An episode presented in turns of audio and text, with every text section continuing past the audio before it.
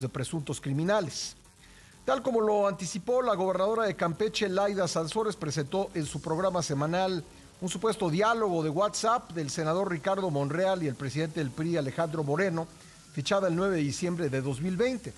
En la presunta conversación, el legislador morenista se habría comprometido a apoyar al dirigente priista con sus problemas legales ante la Fiscalía General de la República y ante la Unidad de Inteligencia Financiera. Esto a cambio de que el líder priista facilitara el triunfo de Morena en Zacatecas, donde el candidato a gobernador era su hermano David Monreal. Durante su programa el martes del Jaguar, la gobernadora Sansores también respondió a los señalamientos de Monreal respecto a que la difusión de esta información sería una guerra sucia en su contra.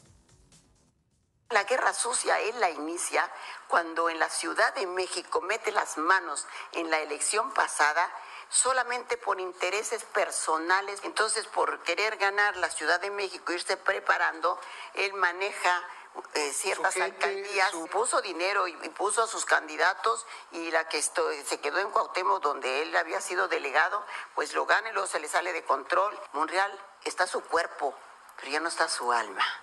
No está con nosotros.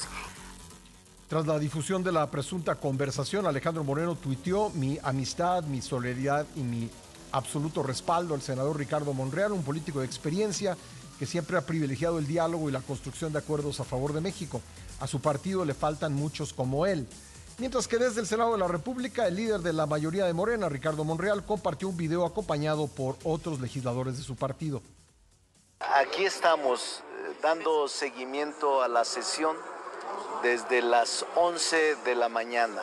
Somos de los que creemos que el trabajo todo lo vence. No nos espanta nada, no nos asusta nada. Estamos actuando con responsabilidad. No nos distrae nada, ni los juegos de artificios, ni las descalificaciones, ni las intrigas. Y en su momento ejerceremos nuestro derecho como lo afirmé. En tanto, la jefa de gobierno de la Ciudad de México, Claudia Sheinbaum, negó que existe una campaña en contra de Ricardo Monreal, como lo aseguró el propio senador morenista.